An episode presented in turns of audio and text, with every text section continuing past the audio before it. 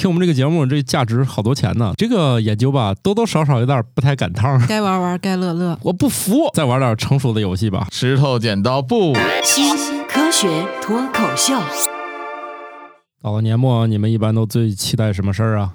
放假，能放假 怎么着也得有个元旦的假期吧？哦，爸，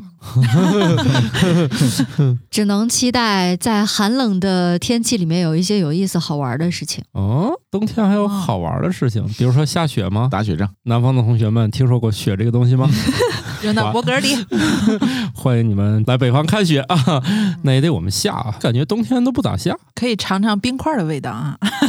不是铁栏杆的味道吗？啊，就是你说这个，他们管那个叫绵绵冰。哦，哎，好像我前段儿看了一个特别惊人的事实，早期拍那个是白雪公主还是什么的，那不是要拍出那个满天下雪的镜头吗？当年用的是石棉，哎呦，大家的肺还好吗？那就不知道了呀。那些人那演员再没关心过以后怎么样，就反正以前制造下雪的材料还挺恐怖的。但是你往前推二十年，石棉还是一个挺日常生活中常见的东西。对，石棉瓦，因为它那个东西容易和那个爽身粉里面伴生嘛，嗯，所以在里面不可避免能混进去，所以中国基本上都改成那个玉米淀粉了，好像是啊。说远了，这里是《生活漫游指南》的子节目，我们叫新科学脱口秀。我是一个喜欢聚会的时候做饭，但不怎么参与聊天的半只土豆。你还不参与聊天？我我听到了什么奇怪的 说法？主聊坐桌上的时候不都快吃完走了吗？就我做饭不是特别慢嘛？时间就是只要你从厨房出来，不是一直在叨逼叨吗？啊，我自己没什么感觉，我一直以为我是一个沉默寡言、性格内向的人。I 型人啊，这里是聚会的时候只喜欢玩游戏的王大夫。我是在聚会中安静吃东西的莫奇。我是在聚会当中会展现限定性格的巧克力爱巧克力，也就是说，多数时候会被迫做艺人。哇，啊，为啥？厉害了！可以点节目吗？你你在说什么？限定艺人，好家伙，这个词给我干懵了，你知道吗？啥叫限定艺人？就是 I 人和 E 人嘛。是你怎么就限定？就那一会儿是其实是社恐，或者说是不想那么去热闹的。嗯但既然大家都凑一块儿了，你不能躲在角落里面种蘑菇嘛，嗯，种蘑菇又是啥？就是一种状态。我这集刚开始就学到了好多名词，嗯就是那种蹲在那儿不动，像个蘑菇是吗？嗯，对嗯哦，那你这个就需要有人去采蘑菇，那就需要一个小姑娘。我有点跑题了。你看，就有一个研究啊，是关于聚会多少人更快乐。像我从来就没有思考过这个问题。一项新的研究发现，对于一个完美的聚会，最佳客人人数是四的倍数。这是因为四个人是可以保持最佳对话的最大人数。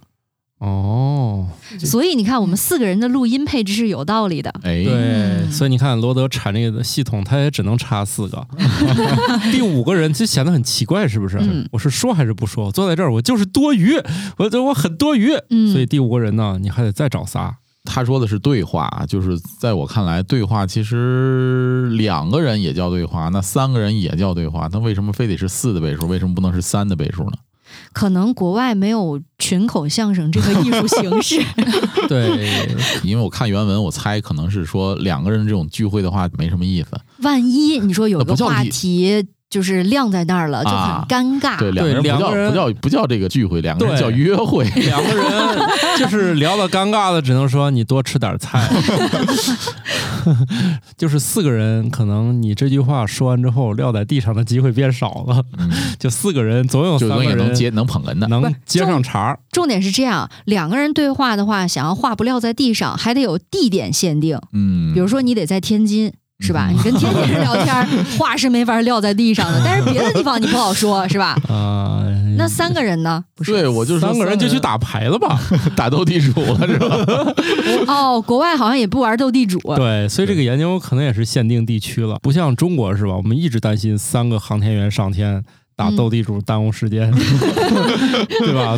所有人打麻将，对啊，所以就是这么个问题嘛。可能外国人不玩仨人游戏，对，而且之前我们不是也聊过嘛？世界上最受欢迎的游戏就是斗地主。对，扑克牌是由外国人发明的，嗯但是呢，在中国达到了鼎盛，是吧？现在还有掼蛋，掼蛋是几个人玩的？哎，也得四个人，好像说掼蛋是德扑的平替是吧？是吗？嗯，好像是，那就不是平替了。按照中国现在的经济迅猛发展速度，那可不是平替了。高替是吧？德扑是平替，你掼蛋可是能拿投资的。那但是投资人万一不会玩德扑怎么办？就上掼蛋啊，是吧？现在据说这各种那个基金现在主要要给那些新手们培训掼蛋，增加你那个拿风险投资的机会。啊，这是创业必备。听我们这个节目，这价值好多钱呢，弄不好你一千万的美元的风险投资又到账了呢。啊，哎，不过这个文章当中倒是有提到五个人以上不太行，是因为我们只能同时记住五个人的精神状态，包括我们自己的精神状态。哦，他还是为了防止今天跟傻子聊时间太久，和受不了的人待的时间太久，总有些周旋的余地。另外，你想了，这个四人还是显得今天的聚会热闹一点。哼，你要是这个两三个人呢，确实是你你这这也称不上是个聚会。我就想起那个《生活大爆炸》一个场景，是吧？地质学家不是等了半天就来了一两个，然后三个人坐那儿很尴尬。四个人还有个办法，分班聊天儿，怎么分？两个一聊，但是那三个人就不好分嘛。你说的那种形式让我想起来传说中的八分钟相亲，去过吗？没有，只是在影视作品里看到过。哦，莫奇老师去过吗？八分钟相亲，没有，但是我觉得，如果是一块儿聚会的话，人数是双数的话，会有一点儿尴尬。为啥 不好投票吗？比如四个人二对二的聊天，哎，这边忽然没有话题了，但是这两个人又无法融入到对方的话题中，那这俩人是不是就尬住了？你想太多了吧？啊、是吗？聚会的时候大家再喝点酒，最后啊聊啥，第二天全忘了。我还是觉得对，像这种聚会性质的，还是得有酒，嗯就是纯聊天是没什么意思的。不用记住五个人的精神状态，对只要这五个人的精神状态都是恍惚的就行。对对对，给大家一个喝酒的平替，因为嗯朋友们，你们可能生活比较健康，不喝酒，我建议你们去吃那个通风不太畅的铜锅涮肉。你是想让大家一氧化碳中毒是吧？你想，人哦家营业那么多天，它还是通风，对不对？嗯，但是就那种环境下，人确实是晕晕乎乎的。那是中毒了呀。是啊，那那但是抛开剂量，那你不没事儿。你不能说我有点微微头晕，那不叫中毒吧这两个中毒了，这两个都有点飘，你效果不是一样吗？一个是你主动摄入的，一个是被动吸入的，这就区别嘛。那个还免免费，都是免费的。你想那个直接干到脑子那儿去了，嗯，那就这样吧。你吃铜锅涮肉的时候不喝酒，是不是伤害少一半儿？行，反正方法教给大家的，平替平替啊。我一直认为呢，聚会的人数取决于我们家桌子的大小，还有凳子有多少是吧？对对对，你们家有多？大？大家能不能挤一挤？也有小孩那桌吗。小孩儿不用吃饭，玩游戏就行了呗。你，像我是小孩儿，你像我们家就是属于一到聚会了就说乔老师。把你们家游戏机带过来玩一下，周峰老师把你家游戏机带过来玩一下。所以头刀老师家的聚会主打一个自助，自带聚会用具。对对对，嗯自自己带，我们家没准备。当然，如果是这个大家聚会的时候呢，一般也会找点游戏，是吧？嗯，啊，哎，说到这个，王大夫就不困了。哎，对，啊，你们一般玩啥游戏啊？嗯，我觉得要是多人聚会的话，就像任天堂的所有的聚会 party game 都特别好玩儿。反正上周去洗温泉的时候，嗯、玩了一小时 PS 五，那点呢竟然还是分手厨房，完全没有发挥出 PS 五的机器的效能。像这种 party game 啊，就是比较适合于炒热气氛。你玩游戏的时候，你要跟他交流嘛，你要跟他做这种互动，所以其实气氛就很快就融入上，融入上来了。这种非竞争类而是合作类的，不会因为这个事儿不欢而散吗？还是得一边喝一边玩，对对对，这样大家就不至于为这个事儿打起来。反正都是都喝了，对吧？如果大家没有那么先进的游戏呢，我们可以考虑一下传统手艺。尽管石头剪刀布看似随机，但实际上玩家可以通过建立对手的心理模型来提高胜率。新手玩家往往在第一轮会选择石头。哎、这个很有意思啊，就是 他这个研究主要是通过一个分析，就发现普通人玩这个东西，比如说他出完石头出包，出完包出锤，他这个模式可能会固定。等会儿石头跟锤不是一个东西吗？哎呀妈，包 就是剪刀、剪刀石头、布，等会儿，等会儿，等会儿，你们那儿管石头剪刀布这个之前会说点什么吗？啊，前面还要先互相骂阵吗？不不，那倒不至于，就是说呀，就是我还以为前面也有那种放垃圾话的环节。要要放话，我今天要赢了你，我就是你爸爸 之类的。不不不，就是说你你你比手势的时候会说吗？蔡丁壳，蔡丁壳，啊天，那得喊，哦这得对，你喊。喊吧，对吧？我们就得喊喊石头剪我知道剪刀刀布啊，嗯，哦对，天津叫笨巧果就我们那边河北省那边叫蔡丁壳。河南比较简单，我们叫哦锤包锤，我不知道为啥少一样，就喊的时候反正少一样，我也不知道。长大了后来发现外地不是这么喊的，就是出的时候肯定要喊的，这是阵势。嗯但是王大夫刚才给我吓一跳，我心说 这玩意儿前面还要先进行骂阵，而且在喊的时候也会有那个重音的偏差，对对最后的那个词会格外的重音，比如说石头剪剪刀刀布，对，这样的。对，嗯想象一下，两个五十岁的人，我上高中时候同桌还真的是玩这个高手，从来没有赢过他啊！你们见过这样的奇人吗？哎，我有一个同学也这样的，对我有一个同学永远是赢赢不了，赢不了他，这玩意儿这一辈子这玩意儿没输过，对，可厉害了。比如说你跟他玩十次，你可能就赢一次，嗯，不知道为什么，就是他能拿捏你心里拿捏的特别准。他是这个研究里就说明了，就是也许你俩在热身的时候，这个输赢可能不确定，但是呢，他能预测你的行为模式。啊你只要是按石头剪子布这个模式，当然每个人可以不一样，可以包锤。普通人玩这个，他会模式固定，一直这样循环下去。那实际上就是说，你应该研究的是这个人出哪个的顺序对。对对，说这些都太干了，我们今天就来《生活漫游指南》子节目新科学脱口秀首届 石头剪刀布大赛，第一轮的选手王大夫和土豆三局两胜，来。石头剪刀布，石头剪刀布，石头剪刀布。三局全输，我我我全输。啊，胜出王大夫王大夫夫，胜出，三局三胜。你看啊，刚才我那个行为模式当中，就是他研究的这种出三次，我三次不一样，我也是三次不一样，正好针对他。正好我就全输。但是对于这个老手来说，他是会避免三次出不一样，这是一种破解方式。比如你可以连续出某一个，连续出锤啊，连续出剪刀，都是有更高的胜率。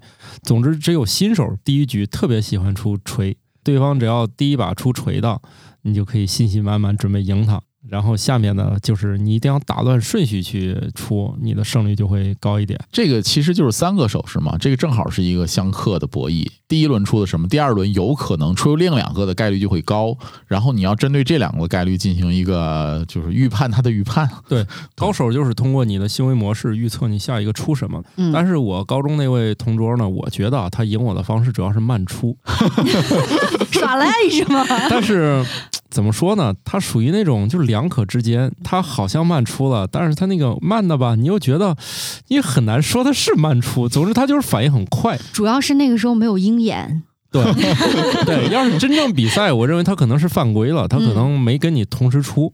而且那个时候呀，我们为嗯了防止小伙伴提前预判到自己出什么，嗯都会想尽办法把自己的手藏到后脑勺，藏到腰后面，对，然后还要有那个架势，然后把手甩出去，就各种各样的动作和姿势都有。呃，其实这些姿势从这个研究看都很科学，因为它很难通过你这个手的这一刹那的动作来判断你出什么。嗯因为我破解我同桌的原因就是有一次我眼瞅要出剪刀的时候，我出了个包就赢了。我发现它确实是靠你准备这个手势、这个小动作来判断你下面要发生什么。嗯，当然了，你就跟你说，那要有鹰眼在，他可能就违规了啊，他可能还是慢了一点。没有鹰眼也无所谓嘛，葛优都已经发明过这个。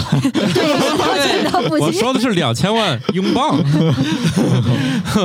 那那那个是我见过最离谱的资金来源，就是只糊了个东西就可以环游地球了，是吧？对，嗯啊，那反正电影给了我们一个特别好的一个不劳而获的一个方式，不不不至今我没成功过它还是有一定价值的。嗯，啊，最后又卖回去又挣了一笔，是吧？我王多鱼投了是吗？对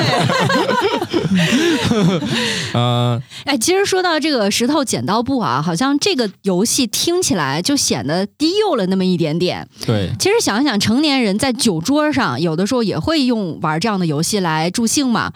换一个名字，其实套路是一模一样的，就显得听起来就是成年人话多了一点，嗯，就是老虎杠子鸡。啊 一样一样。的，嗯。对。啊，好的，而且还伸俩手，对，增加了它的那个复杂度。用手嘛，我印象中有的时候大人玩那个直接拿筷子敲桌子，对，啊，对，都是比较有气势。这些成年人发明的东西，通常都是喝多之后开始的。哎，我记得好像《星际迷航》里面那个他那个是用五个手势的，啊，对，对吧？啊在《生活大爆炸》里面，Sheldon 也出也出现过，对对，关键五个手势，就怕中间有不能相克的。呃，。有，嗯但是大家有没有想过，为什么你们俩能同时出一个东西，而不慢出吗？所以在这个之前要喊这个口号嘛，要打啊拍子嘛。这是一方面。之前有一个喜剧人给我讲过，他说两个人什么时候能同时拍手？比如咱俩约好，咱俩嗯手同时拍上，嗯。就是两个人可以试半天，你俩的拍子永远不合拍。啊，对，包括我以前跟一些同事一起录音，他最后可能会有一个和声的部分啊、嗯，都会对不上，节奏也会你乱。们只有一种情况下，两个人拍手可以同时拍响，就是看着对方的眼睛。然后我们试了一下，发现百分之百两个人合拍了哦，啊，情绪共鸣，就是眼神当中不仅有火花，还有节奏。还四溅不管是俩男俩女 或者一男一女，总之你俩这样试过之后，这个就确实能同时拍上了。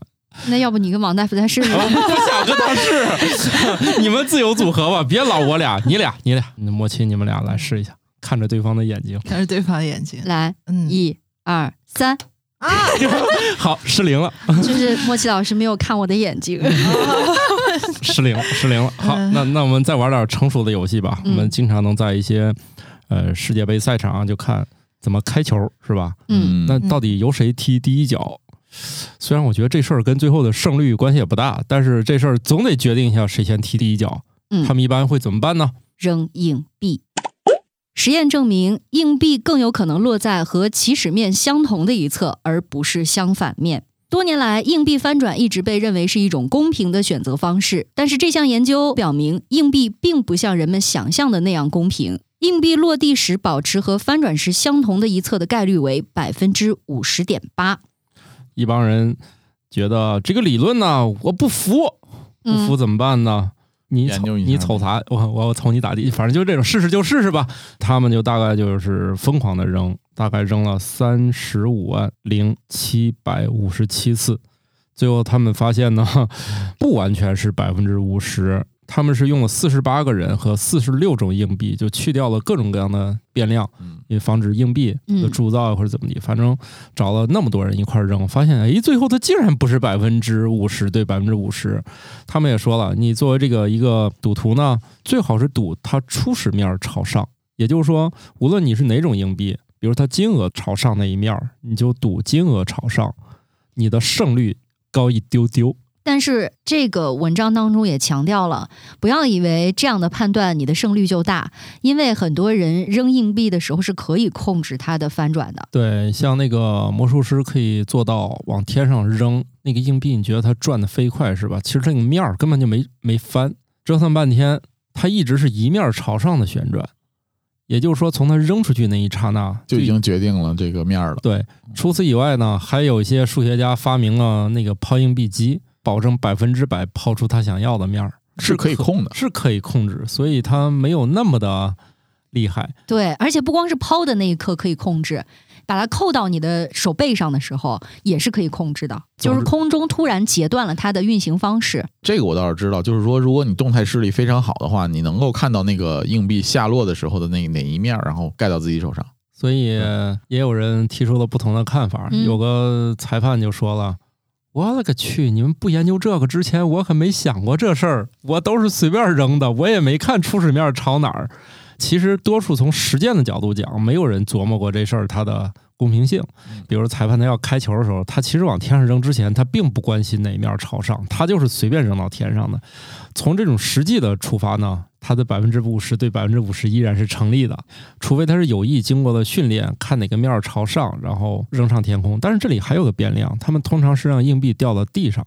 对，啊嗯，它不是盖在手上。对，对于草地我们不知道啊，在屋室内玩的时候，你可以让这个硬币掉到地上，如果它反弹的话，也会增加它的变量的可能性。对，就是如果掉在这个软的，像沙发上啊、床上那种就不好说了。啊、对，它有可能是控制的结果。呃，如果说你让它在地上吧唧摔地上了，它有可能又弹弹一。次啊，所以的话，你要是可以跟人玩的时候呢，你要求哎不准用手接，我们放在一个有弹性的地上，周围别有下水道就行。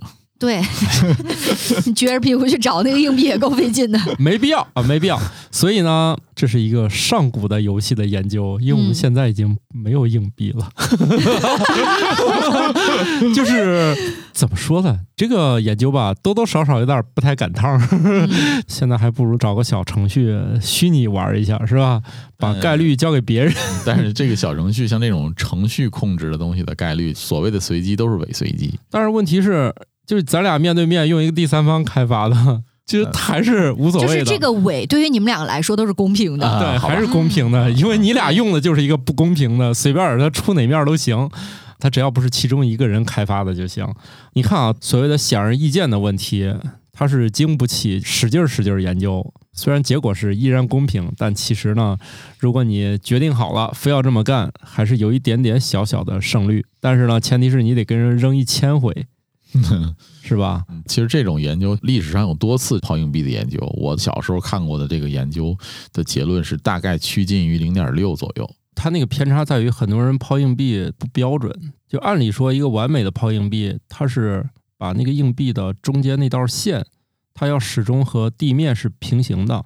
但普通人抛不成这样，哦，就是对你那个指甲盖儿总指甲盖儿会要倾总是歪的斜一点是，嘛。所以它更像地球的这种运动方式。地球是有夹角的，它这个转它是属于它又自转，面它又不是那个平行于太阳，它是一直这样抖动的在这儿转，所以你可以认为是这么一种转法吧。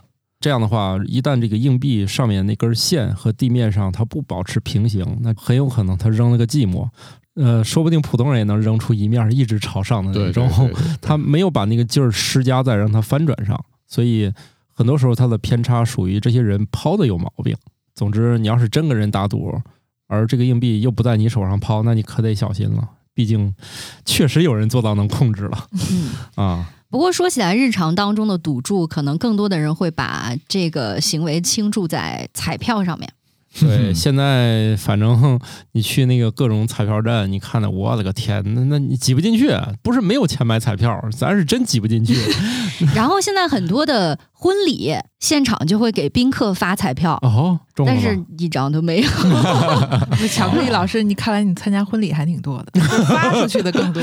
那那是就是钱都葬完了嘛？啊、好吧，好在我也不再年轻了，再发都是谁家小孩生小孩了。哎呀，连这波也过去了，我们这个岁数已经不怎么发了。接下来就是参加葬礼了，这还早点儿，直接去吃席了。剩下就是吃席了，就是进盒了。不不不，还有二轮、三轮嘛。嗯那个要是老结婚那种，我慢慢就不太有兴趣参加他婚礼了，不能老给，是不是？那就是集资。差不多了。好，那我们说这个彩票的事儿吧。英国曼彻斯特大学的数学家们研究了英国的彩票游戏，发现只需购买二十七张彩票就能确保至少猜中两个数字。但尽管数学可以帮助我们理解彩票游戏中的概率，但购买彩票并不能保证获得利润，这仍然是一种概率游戏，赢得大奖的可能性非常小。咱就是说，你买二十七张彩票，猜中两个，我觉得吧，我都能做到比他稍微强一点儿。你二十七张，你想那都涵盖，你把每个数都能买一遍，怎么可能猜不到？因为数不是没看见这个英国的彩票这个游戏的规则啊，这倒是。对，反正中国的我觉得都不需要二十七张彩票，我每次都能压中那些不中的数字。然后就是反向指标？我我至少能给你排除六到八个吧。我买那一张可以做到一个都不中，一己之力就能帮别人中奖了，那几率提高很多。你们多认识几个我这样的人，你们说不定很快就中大奖了。不是重点，你排除了数字还没有用，如果顺序不对，也那不也白搭吗？双色球是没有顺序的，就是数字猜中就行。福彩的话，反正它没有顺序。嗯，我比较适合这种就是无序的彩票的中奖。你们只需要给我两块钱，我就帮你排出一堆数，还有多少个数我都不知道，三十个。确实不知道。暴露了我们都不买彩票的事实。嗯，怪不得到现在没发大财。嗯，对呀、那不是有个笑话说那个每天去佛祖那儿求，让我中个彩票吧，求了一年，佛祖开口了，那你也得去买呀。我记得有一年那个淘宝好像就是给每个下单的人送了一张彩票，这样的话呢，好像是有一个人就中了大奖。你想，这是上亿人参与的一个，对，它相当于它相当于淘宝说了，今年我们把所有的排列组合都买下来了。你想想，只有一个人中了奖，那就别说日常的这种买法了，你知道概率概率太低了。你知道他干了个啥事儿吗？相当于，呃，用一块五毛钱做了个一块钱的硬币。他买完所有的排列组合一定亏钱的，对吧？一定亏钱的。他其实相当于给福彩了一大笔钱，买完了所有的排列组合，嗯其实他亏了一大笔钱，就是相当于花了一块五给其中一个人送了一块钱，那五那五毛钱算是做好事儿了。所以我就觉得当时就有这个活动发布的时候，大家都惊了，还可以这样玩吗？他可能就是想做好事儿。对他又做了好事儿，要让其中一个人很快乐。就是这种快乐从来没有到我的头上，哎，那我我连我连玩刮刮乐我都刮不出来奖。哦，刮刮乐概率大一些。嗯，大概基本上你买那一本儿的话，应该能拿个二百块钱。行，又是一本得卖多少钱？行，又是一块五挣一块的事儿。对对对，就是这个意思。之前我带我们家小朋友刮过一张，是在成年人指导下进行了一次彩票活动。我说这五块钱，哎，可能十块吧。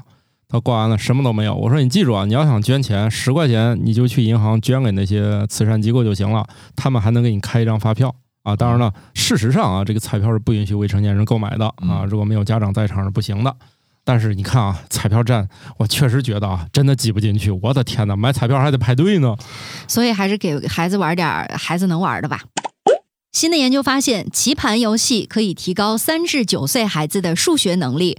基于数字的棋盘游戏，举个例子，比方说大富翁。这就是 够费脑子了啊！从小开始玩的，对，而且这个事儿啊特别有意思。在我们今天录制这期节目前的大概十天左右吧，我有一个朋友，呃，我问他，哎，你这个周末有没有一些出门玩的花活呀？他说没有出门玩的花火，只有在家里玩的花火是什么呢？陪孩子练习十以内的加减法。哎呀，然后他就愁啊，特别焦虑，说我们家孩子吧，识字能力挺好的，但是呢，十以内的加减法，你认为给他教会了，然后第二天他就又不会了。再加上他自己本身在读书的年代数学就很差，所以特别的焦虑，就觉得哎呀，我又给孩子教不好，那万一孩子数学再学不好，就很头疼。这明明不赖孩子，是他的问题啊，对我基因的问题啊！你这玩意儿，你你你是先天后天都不行啊，放弃吧。所以我就劝他嘛，哦我说放弃吧。如果你实在焦虑，要不然这样，不如啊，你别买什么这个课那个课的，对吧？孩子也挺费劲，干脆啊，就买一套大富翁。是吧？你们一家这个四口人，因为他们是两口子，然后再加一个孩子的姥姥啊，在一块儿住。我说你们一家这四口人呢，玩大富翁，对吧？你这个又得投资买地啊，要收过路费然后还得算那个骰子点数，你走到哪儿？我说这这么符合你们深圳搞钱之都品味的游戏，不搞一搞吗？他说好，现在就下单。我当时还只是一种建议，但是没想到就在十天之后，这个研究成果就呈现到了我的面前。我说看到没有，我说对了。他的加减法最后学会了吗？不知道，最后全家人因为玩这个啊，就放弃了学业。不重要，重要的是玩大富翁了。哎，对，就家庭的亲子关系还很好，对吧我？想想，我想想，这种亲子关系能好吗？因为之前我们家玩这个事儿，差点也打起来。就是说，爸爸你不准买中国那块地，是它属于我。啊啊啊，行。你可以玩一个中国版的嘛？哎呀，就买城市嘛。对啊，只有城市的。是，所以那个游戏我就收起来不玩了。就是不要因为这个事儿打起来了，回头买弄点那种就是一般的那种一块地一块地名字那个什么什么虚拟的路啊啥的，嗯嗯，要不你弄一大堆，确实国名玩起来很有压力。大富翁还有一个啊可以和另外一个研究，咱可以一块儿看。家长这个岁数呢也不小了，陪孩子玩呢，孩子是学数学题，你自己呢也有收益。爱玩棋盘游戏的人，到了老年头脑依然敏锐。那我完了，我就不爱玩棋盘游戏。我这个老了，岁数大了，肯定头脑差了。你是是正常的啊，你要面对你这个不争的事实啊。我以前喜欢玩这种爱动脑子的游戏，现在我就喜欢玩那种石头剪子布类型。只给的，你这个多一个弯弯绕我都玩不下去。对我其实也是这样，就是我不爱玩棋盘类的这种游戏，就是因为你要算步数，你要往后想想好几步，哎呀，我不愿意动那个脑子。对，你像乔老师就是一个桌游爱好者，他们能玩很久，我这嗯只能在旁边儿。哎，那叫什么种蘑菇？哎，活学活用了。不是棋盘有不同的这种类型的游戏，你有的比如说像 COC 这种桌游，我还是挺喜欢玩的。但是你要说棋盘走棋格这种，我是不喜欢的。其实这个种类也很多啊，你看，比如说传统的像象棋、嗯，国际象棋，不爱玩，或者 跳我觉得最简围棋。对，就是莫奇老师说跳棋。不，爱玩。我倒是觉得有一个游戏特别好玩，嗯。它有很多概率方面的问题，就是军棋。啊，这个还明明刚翻出一个牛逼的，旁边出来一炸弹，对，你刚想大杀四方，在他翻开那一刹那绝望了。所以就这种就是增加不确定性，然后靠命不靠技巧。对，不靠技巧。哎，对对对，我我就喜欢这样的。嗯，我也是。你像那个商场里那个游戏，我就觉得特别好。它有个赛车游戏，但是赛车都在轨道上，小孩只需要摁住一个键，就往前走了。他就往前走了，特别简单粗暴。他不需要摇杆儿，其实那摇杆儿一点用都没有。只是个摆设，就让你觉得握着那个摇杆好像掌控了全世界的感觉。它其实，在那个岔道你是可以用摇杆儿换道的，但是嗯那个小孩没必要，比如小孩了，我觉得我都掌握不了。他那个由于车速比较快，一般换道都费劲，所以最后就几个小孩目无表情的摁住一个按钮，四个车在上面一直狂奔，一直到点儿就阿姨就喊到点儿了，到点儿了，结束了，嗯家长还续费不？哦那个轨道车是吧？啊，嗯然后你就觉得这四个小孩都是同时摁住一个按钮，没有做任何的操作。那个不是靠方向控制，它是靠车速来控制转向的时候的那啊个快慢。这个有全世界的比赛的，啊，这个竟然还有比赛，对，这个世界级的比赛走的那个速度快到你都看不见那个车，啊，他们的那种动态视力得有多好对，啊特！别好。哈，这还有比赛？对我觉得我都能试试，不就一直摁住吗？那我们现在给王大夫介绍一个更适合岁数大人玩的游戏吧。嗯嗯嗯，这游戏本身岁数就大啊。嗯亚瑟·韦恩在一九一三年创造了世界上第一个填字游戏，并发表在《纽约世界报》的 Fun 栏目中。韦恩的拼图和今天的拼图有一些显著的不同，它的网格是完美的菱形，而不是现在流行的不对称的设计。啊，以前它是那种两个菱形套着的，它是在那样玩。现在的填字游戏，我觉得长得奇形怪状的哈，就直直叉叉都是横横叉横竖横竖嗯，但当年肯定一开始是冲着一个高级的游戏设计的，现在横竖不就是让设计游戏变得轻松多了吗？哎其实这个填字游戏有挺有意思的是，你用英文或者拉丁字母填的话，你感觉还有点想象力。但是如果是中文的填字游戏，就没什么意思了。对我确实觉得这个场景，无论在中国的交通工具还是外国的交通工具上，真有那个岁数中年以上的人在做那个玩意儿。就嗯咱可能刚想接，然后你来个中年人，来说说，说说吧，太坏了。啊，你你说一下，我记得之前有报纸、有杂志的时候，最后一篇儿上面都会都会有这这个然后现在因为大家可能也不太看报纸了嘛，然后都没了，哪儿有啊？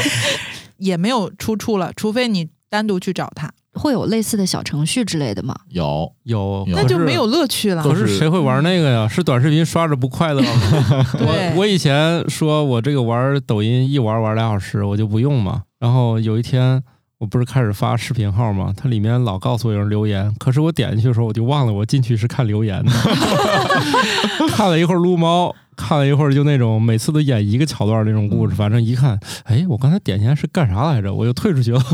没事儿，这种类型的全世界人民都无法抗拒。不是前一段时间说那个以前的土味儿视频，或者那种反转又反转的狗血剧情，什么赘婿、战神之类的，到了国外之后，就那个剧本跟国内一模一样，就换了个肤色和外形的人来演。呃现在据说，据说就是都在催更，现在中国这些短视频那种剧也在向国外输出。人家还说了一项为期一年多的临床试验表明，和专门为提高记忆力而开发的电子游戏相比较，填字游戏能更有效地减缓和年龄相关的认知衰退。如果听我们节目的人，你年龄已经不小了，比如三十岁以上了，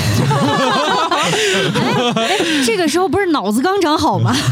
呃 就刚长好就已开已经开始走下坡路了，是吗？啊、是的，你就算爬上珠峰以后，不马上也要走下坡路了，哎有道理，有道理，对吧？你站到了多么高的山峰上，你都要不可避免的回到你出发的地方，是吧？从哪里来回哪里去啊？没事儿，还是练一练吧。当然，中国的可能也不是特别多的话，就找找英语的，这样顺带还能学好学学单记忆单词。外语。哎，我我其实觉得就是跟填字游戏有点类似的那个，就是数独还挺好玩的。嗯，哎，是填数字，那个也需要大脑计算嘛。它唯独不需要是计算，我也觉得不需要算，就每就是不不次我是算，其实是一个叫什么呃，就是从 p 几几取出值来，然后你要记得还剩什么值没有没有填的嘛，就是这么算的一个一个这个这个怎么说吧？呃是，反正我也没玩过。嗯哦，原来我在玩数独的时候，脑子当中进行的是这么复杂的运算吗？对，实际上就是说你你要看这个横数，你有几个数没有填，有有一到零那那几个数没填嘛，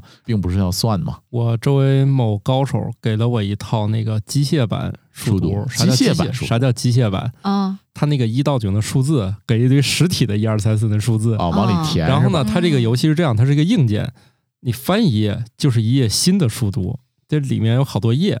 然后那个页的难度也不一样，结果一开始是只是我媳妇儿想玩，最后现在我妈玩上瘾了。我妈每天玩数独，感觉这个是不是还能延缓一下大脑衰退？反正我妈现在就是，如果你让她拿着铅笔去写很枯燥，你就给她买那个硬件数独，它好大一个棋盘儿，跟纸上一样大小，其实它就是放大了。然后放大以后，你就拿籽儿在上面那个好多坑，填往上填就行坑底下呢就是那一页题，它是像那个大相册一样翻过去，哦那大硬纸背儿，然后翻过去，它就把那个塑料那个棋盘扣到在这张纸上，开始拿籽儿往上填。哎，那给你出的题有多少套啊？就是那个纸有多少套？它那个纸我没看，反正厚厚的一本儿，但是由于它一页纸也很厚，所以应该我妈已经玩了一年了，也没玩完所有的关、哦，那还挺多的。啊。这个也可以卖 DLC，、哎，一本儿玩玩完了之后再买一本儿，可以买芯儿，买题，对吧？对买题是买，题但是呢，我觉得这个厂家可能没想过有人买完这个东西能把所有题做完，他可能想的就是这玩意儿就是个礼物，买完就卖完了。这个是有级别的啊。对出的他这个主要是在于你用这个跟高手玩，你有一定的胜率，因为真正的高手是说的是原话是这样的：说我们玩平面数独，哦，二 D 数独啊，但是我们 3D 数独，玩二 D 数独，比的是谁手快，嗯，从来没有在脑子中过一下。他说，由于你脑子有可能已经开始想下一个那个写啥了，很可能就是把下一个填在这儿了，出错。哦，他说错误率是零，就比谁快。其他的人你能做到跟别人只比手快吗？不 能不能，啊，原来这个游戏是这样玩的呀。就是我就是发现像数独啊、魔方啊，你玩到极致，简直是这个不是成人你的。你你说的就是小袁老师，真的见过那高手，就是就是你还想，他们脑子中没有想这个过程，直接就写完了。嗯，所以他们真正去国际比赛那种都是立体的，在纸上已经没有办法比赛了。啊我想起了 Sheldon 的那个立体围棋，嗯，呃，如果你觉得用笔写很枯燥呢，可以去买一个硬件数独玩一玩。哎，你看我们这个都过完购物节才给大家引流是吧？当然了，如果你觉得买这个不够满足你的这个玩游戏的欲望的话，其实还有一些奇奇怪怪的收藏是吧？我们看一看这种疯狂的收藏家。美国德克萨斯州一位狂热的游戏玩家收藏了两万四千二百六十八款电子游戏，价值大约二百一十万美元。他从一九八七年自己十岁的时候就开始收藏了。八七年就有电子游戏可以收藏了当然有啊，七几年就有雅达利了，好吧？哦，八七年就有了，对对对，那时候八都有七年是 FC 了，都已经有八位机，都有马任里奥天堂了，对。哦，再过两年 Game Boy 就有了，九零年就 SFC 了。哦，王大夫刚才在自得意满的这种表述当中，也透露了自己的年龄。你家里还有多少个已经修复没有卖掉的 Game Boy？还有两三台，行，在我们节目里面高价卖一下。有王大夫，我未必。要卖啊，这个就是不同型号的东西了，我可能会自己留着用玩儿了，你就是留着收藏了。你就再去买一把回来。你现在已经达不到这么便宜的机器了，哦，就早期那堆被你都收光了。对，不是嗯就是被炒上去了，价格已经。虽然说我小的时候啊，肯定是达不到人家这种收藏级别，对吧？嗯，但是一度有那个时间阶段，你会发现自己手上游戏可多了。对，因为那个时候啊，有一种卡带其实不太好，是是盗版的。多合一它的多合一，对，怎么着都得是八合一，是最低限度，对吧？对对对经常是一百多合一，对，就也不知道那些游戏到底怎么凑的。就是骇客版，长大才发现，其实原版的话，一个卡带里只有一个游戏，对，无论这游戏有多小，它也只有一个，是吧？对。当然，时代很久远了，那会儿不能跟现在这个知识产权这个一码事儿啊。当年其实也是有版权的，七十年代、八十年代游戏是有版权这一说的。哦，就是电子出版物的一个版权是有的，只不过就是说什么呢？国内当时没有重视这方面的，东当，时咱也，哎，咱也都小嘛，啊对不懂。现在就不行了啊！现在你再去网上买，都几千合一了，可这个能把你这辈子听说没听说的都放进去了。这个新闻里面说的这个两万多款游戏，二百一十万美元，其实并不贵。不贵是吧？对，因为好多游戏除了发行的正式的这种普通的版本，还有一些收藏版本、典藏版本。哦，嗯我想起来了，日本有一个人，他就说我把我这辈子钱全部买成快递，就一直往家送快递都不拆，说等我以后没有钱了，就看能不能把这些快递都卖掉。这不就是我们上几期说过的那个时间胶囊吗？但是人时间胶囊是不图回报的，嗯，专门图那个恶心后面人的。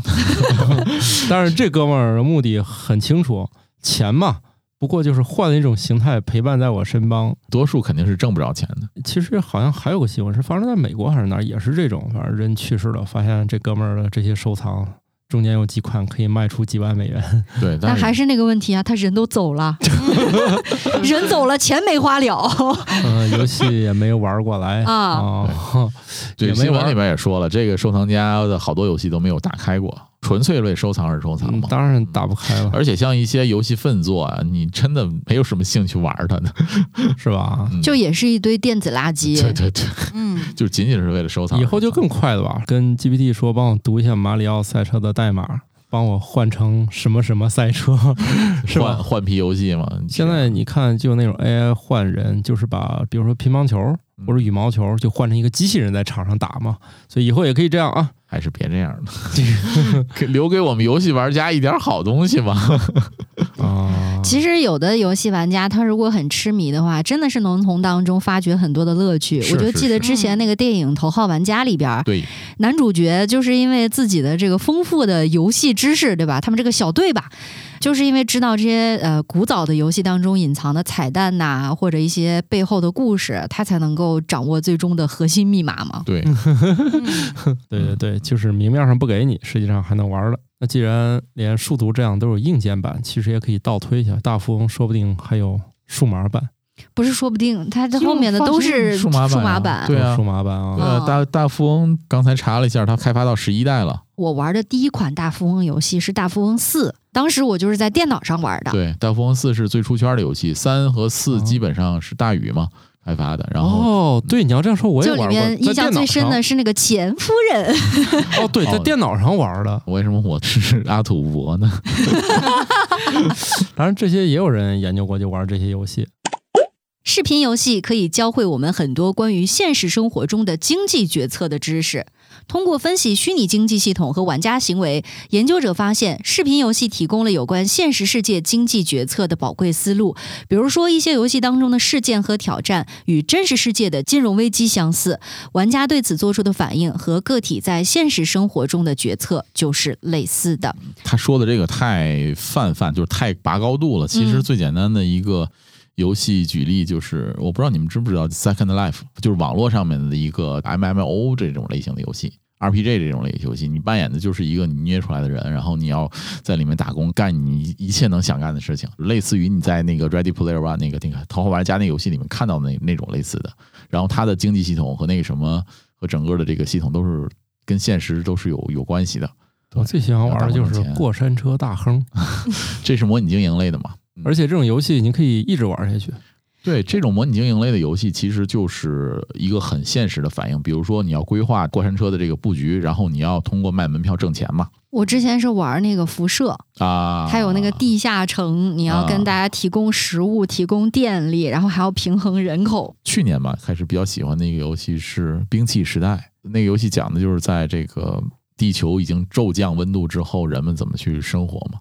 你要去挖煤、挖木头，燃烧化石能来取暖，挣一些钱，然后要盖房子，给这个贫民、流浪的人民一些温暖的地方。哦作为一个经营者嘛，要要把这个地方建起来。然后建起来的同时，你还不能一直在这儿建，因为温度是一直在降的。你要怎么想办法把这些人都让他们活下去？你说的我怎么想起那本名著了，《百年孤独》说的我想起来《三体》游戏了。我说那个冰器时代，就不管是游戏最后的那个结局成功还是失败一局的，他会有一些发问，就是说你这一切都值得吗？你要牺牲什么？你要给人民带来的东西，你可能要破坏一些东西。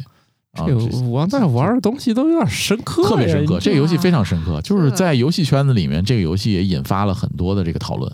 透过虚拟世界看现实啊。对，现在我只想吐槽一件事儿，就是虽然我们的游戏机变得越来越高级，画面越来越清晰，嗯，它带来的操作难度几何级上升了。就是我现在发现没有游戏的快乐，大多数时间我都在看那些过场动画，嗯然后里面的操作，由于你有一个多维度的操作杆之后，干一件简单的事情，大部分时间都在对齐整理，就是。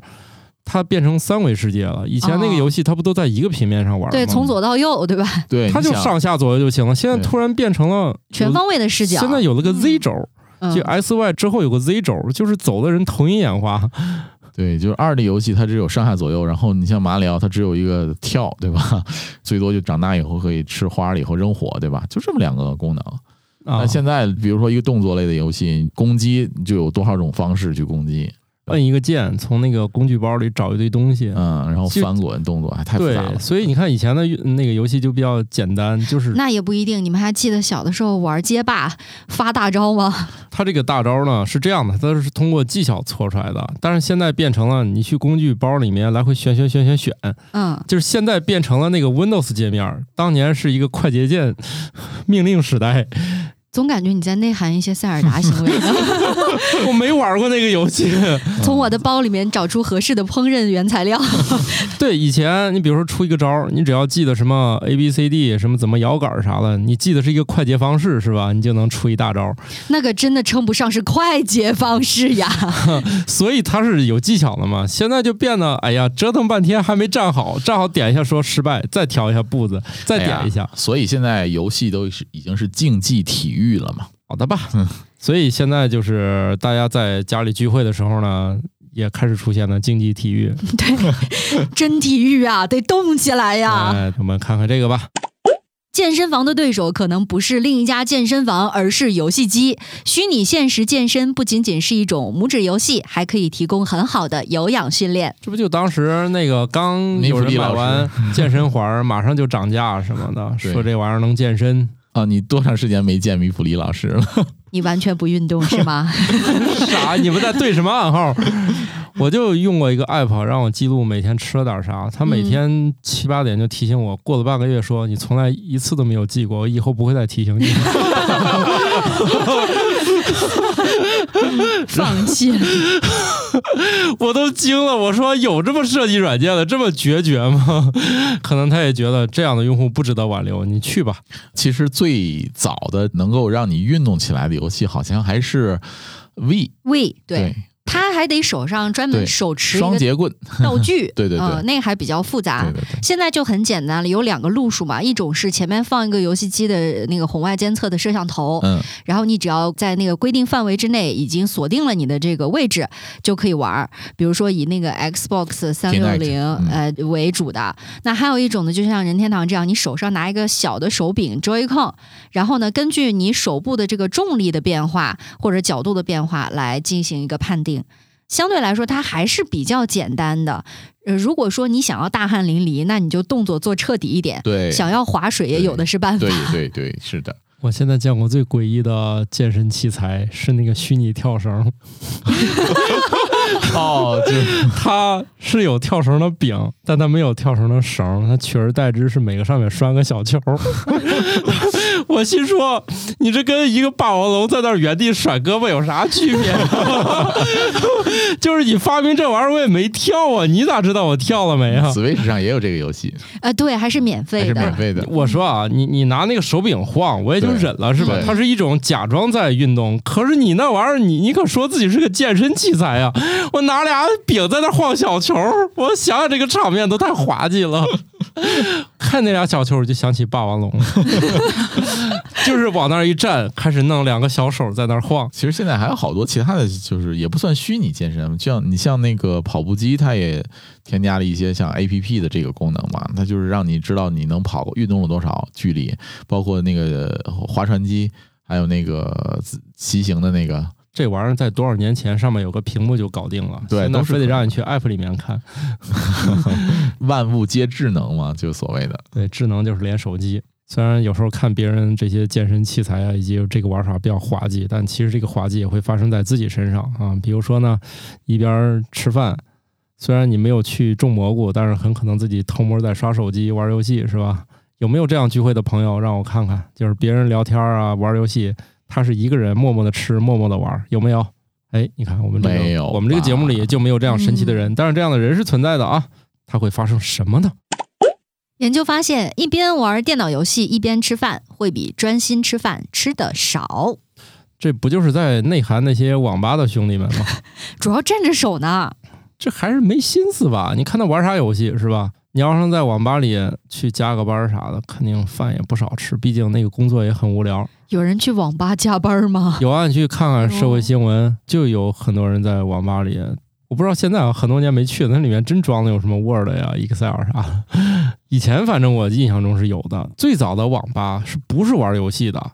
在我上小学那会儿，当时有些学校已经有计算机课了，附近有那种黑机房啥的。你去那机房里，人家那真的是去学习的，嗯都是练的练习编程。嗯我们没上网那那年代没有网，它就是单机，大家进去都是要么经典的练指法，嗯，反正确实是在里面编辑程序啊啥的，就很无聊，可能现在很多的年轻人连指法是什么东西都不知道了吧？嗯，不需要。所以说，悲催的八零后小时候呢自己修电脑，长大了还得帮下一代修电脑，就是我们给长辈修完，要给下一代修，因为只有八零后掌握了计算机这项硬件，九零后也知道，但零零后可能真不零零后。就不会了。嗯我这儿就遇见有大学老师吐槽，我的学生不知道啥叫文件，要教他说你们把那个文件给我。学生一脸老师啥？老师说了半天，发现学生不知道他们的所有文件是存在 iPad 里的。对，而且好多孩子都不知道有 C 盘、D 盘这么一说。啊、你要这样说，现在我也慢慢不适应这个 C 盘 D 盘了不，就是说他不知道硬盘这个东西啊，他没有这个概念。所以说修电脑啊，这个是八零后的传统技能，七零后也会，然后九零后的售后就比较完善了，他们不需要自己天天重装系统了。我们王大夫肯定当年 Win 九八呀、Win 两千的序列号都能背下来吧？对，没错，现在大家都不知道序列号，因为它内置在你的主板里面了。你可以这么理解吧，不用这么多解释了，很麻烦。